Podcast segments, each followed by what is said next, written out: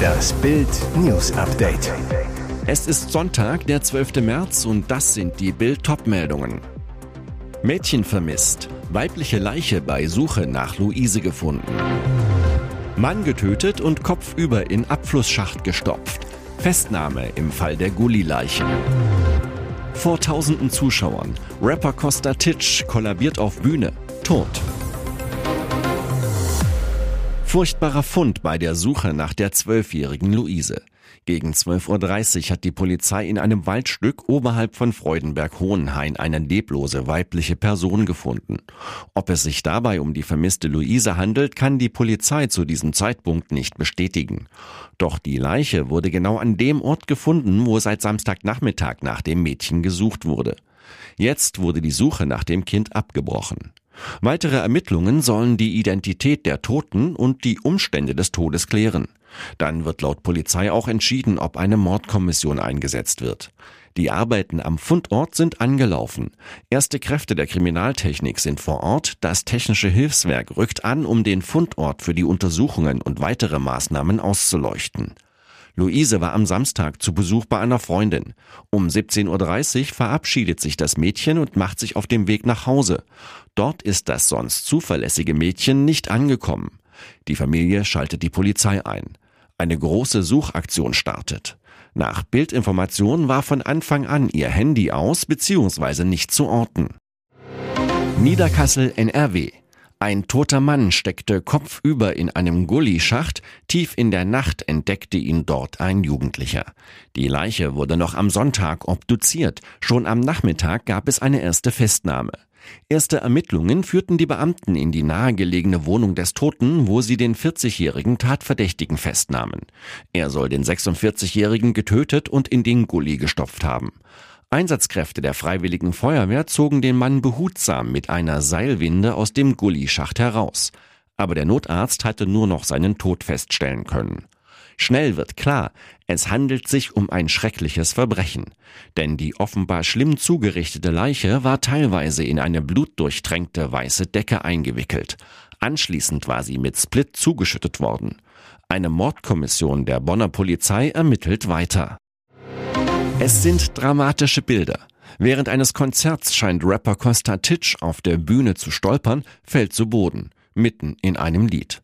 Sein Co-Sänger hebt ihn auf, wenige Sekunden später sackt Costa Titch erneut zusammen. Der Vorfall passierte am Samstag auf dem Yulta Music Festival in Johannesburg, Südafrika. Laut Berichten vor tausenden Zuschauern. Jetzt wurde bekannt, der Rapper ist nach seinem Kollaps gestorben. Die britische Sun berichtet, der Rapper sei zunächst ins Krankenhaus gebracht und dort für tot erklärt worden. Costa Titch galt vor allem in Südafrika als Star der Rap-Szene.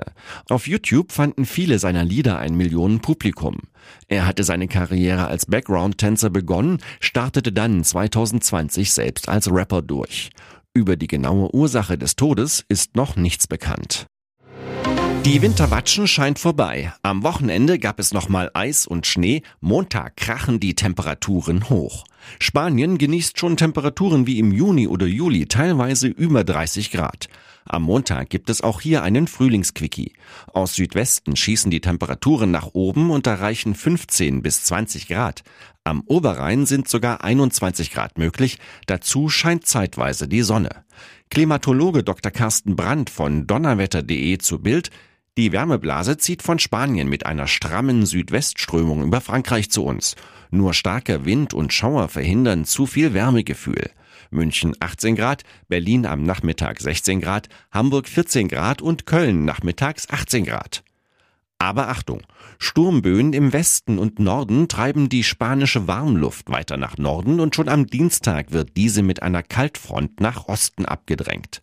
Dienstag und Mittwoch gibt es noch mal kurz Schauer und Schnee in den Mittelgebirgen. Auch Glätte im Flachland ist ein Thema durch überfrierende Nässe. Wetterexperte Brandt.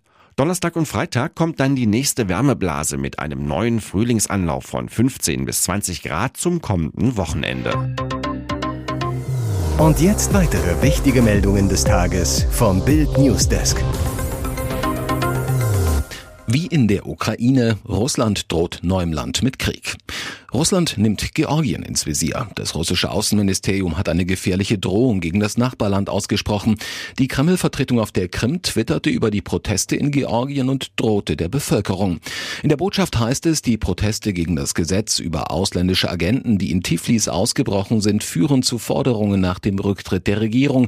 Wir empfehlen dem georgischen Volk, sich an eine ähnliche Situation in der Ukraine im Jahr 2014 zu erinnern und daran, wozu sie letztendlich führte. Der Hashtag Think Twice überlegt zweimal.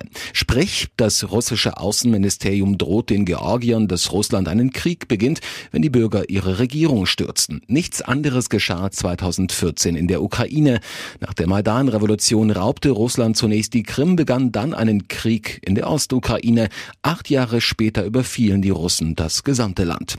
Hintergrund, seit Wochen demonstrieren Georgier gegen ein Gesetz, das ähnlich wie in Russland sämtliche Organisationen, die auch aus dem Ausland mitfinanziert werden, als ausländische Agenten brandmarken sollte. Die prorussische Regierung, die von einem Moskau treuen Oligarchen kontrolliert wird, zog den Gesetzesentwurf zurück. Doch die Menschen demonstrieren weiter, wollen Russlands Einfluss eindämmen, näher an die EU rücken. Genau das versetzt den Kreml in Panik. Und die Russenpropaganda versucht, die Demonstrationen in Georgien als Geheimoperation der NATO darzustellen. Heftige Aussage vom Ex-Chef Haas-Boss tritt gegen Mick nach. Haas-Teamchef Günther Steiner schießt erneut gegen seinen Ex-Piloten Mick Schumacher. Über Micks Aus sagt der Österreicher im Interview mit dem britischen Portal iNews, der Umgang mit einem Schumacher ist nicht einfach, wie Sie sich vorstellen können. Er war sehr erwachsen in dieser Sache. Er war nicht glücklich. Ich würde sagen, er hat die Zeichen erkannt. Er ist ein kluger Junge. Schumacher habe zwei Jahre Zeit gehabt, meint der Formel-1-Manager. Steiner sagt, wir hatten nicht das erreicht, was wir wollten. Ich musste einige Änderungen vornehmen. Man kann nicht auf ein totes Pferd einprügeln. Das ist sehr deutlich. Die Aussage ist eine Übersetzung der englischen Redewendung to beat a dead horse. Diese heißt so viel wie Mühe auf etwas zu verschwenden, das keine Aussicht auf Erfolg hat. Steiner traut Schumacher also keinen Erfolg zu. Der Sohn von Michael Schumacher hatte sein Cockpit beim US-Rennstall schließlich räumen müssen, wurde durch Nico Hülkenberg ersetzt. Inzwischen ist er Test- und Ersatzfahrer bei Mercedes. 2024 will Mick dann als Stammpilot zurückkehren und eines der begehrten 20 Cockpits Cockpits ergattern. Schon in der Netflix-Dokumentation Drive to Survive ist zu sehen, wie Steiner flucht und scharfe Kritik an Schumachers Fahrweise übt. In einer Rennsituation ist man wie auf Drogen, sagt Steiner dazu. Man sage manchmal Dinge, die man mit klarem Kopf nicht sagen würde. Nur war es dieses Mal keine Rennsituation. Ihr hört das Bild News Update mit weiteren Meldungen des Tages. Für Hausarbeit. Mann muss Ex-Frau 204.624 Euro zahlen.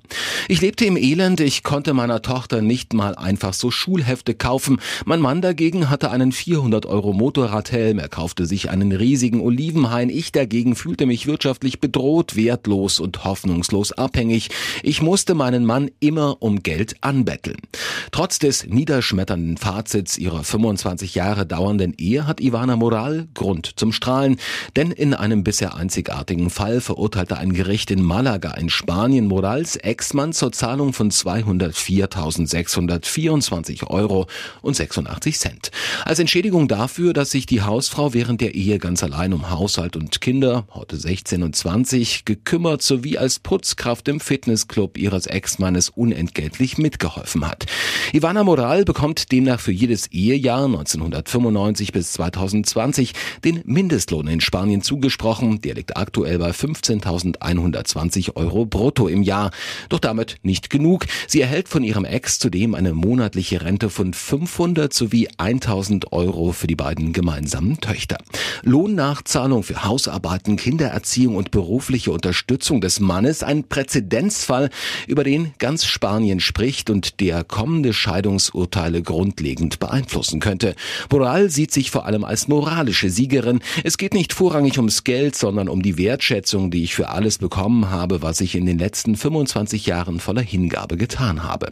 Trotzdem, in Anbetracht des Vermögens ihres Ex-Mannes sei die zugesprochene Summe lediglich ein Hungerlohn. Das aktuelle Vermögen des Unternehmers soll sich auf etwa 5 Millionen Euro belaufen.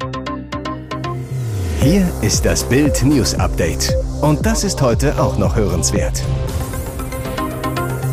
Verdi und Bahngewerkschaft planen gemeinsamen Streik im Verkehrssektor. Wer Pläne für den 27. März hat, der sollte sich das gut überlegen. An dem Montag wollen die Dienstleistungsgewerkschaft Verdi sowie die Eisenbahn- und Verkehrsgewerkschaft EVG Deutschland mit einem gemeinsamen Warnstreik weitgehend lahmlegen. Eine gemeinsame Arbeitsniederlegung im Verkehrssektor hat heftige Folgen. Bei der Bahn stehen fast alle Züge still, im öffentlichen Personennahverkehr geht auch nichts mehr.